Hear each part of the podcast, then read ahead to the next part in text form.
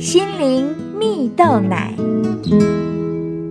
各位听众朋友，大家好，我是刘群茂，今天要跟大家分享满意出来的祝福。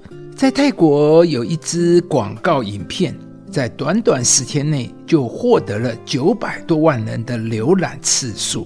影片内容提到，有一位小男孩因为妈妈生病了，便去街上偷了感冒药和补药，被老板娘抓到后，在大街上痛斥啊。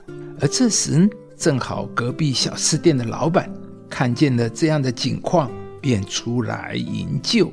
小吃店老板帮小男孩付了偷药的钱，还给了小男孩一些食物果腹啊。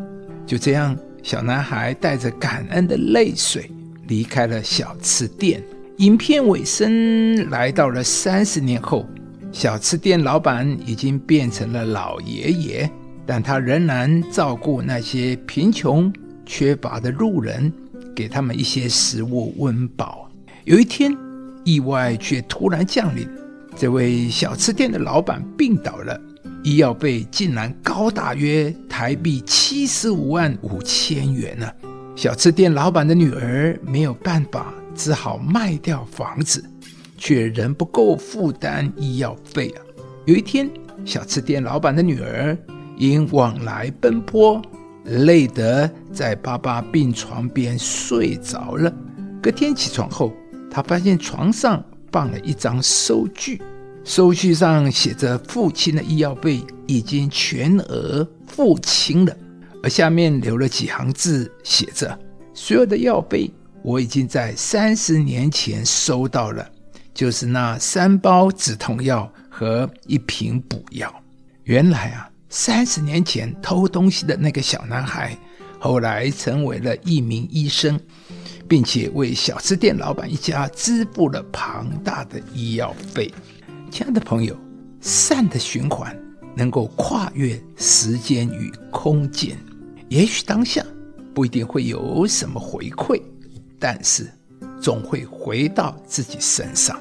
故事中的小吃店老板怎么也没有想到。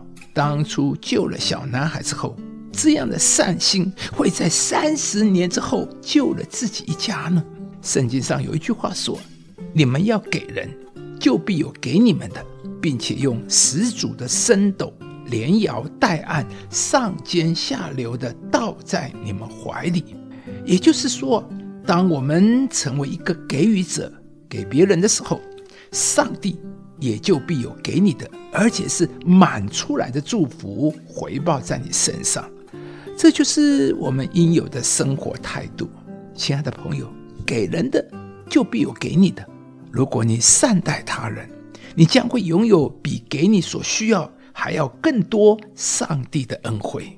而当我们满足他人的需要，上帝也会满足我们的需要，而你让别人快乐，上帝也会确保你的快乐。所以每一天，我们都可以寻找机会对别人好。也许你只是买杯咖啡给同事，或者帮忙他解决一个工作上的问题，这些都是善待他人的行动。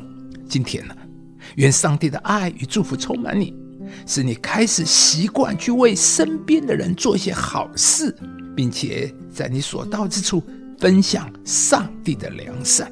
如此，上帝将会使你更多经历他的恩惠，满足你的需要，使你得着内心的喜乐，并且为你开启更多机会的门。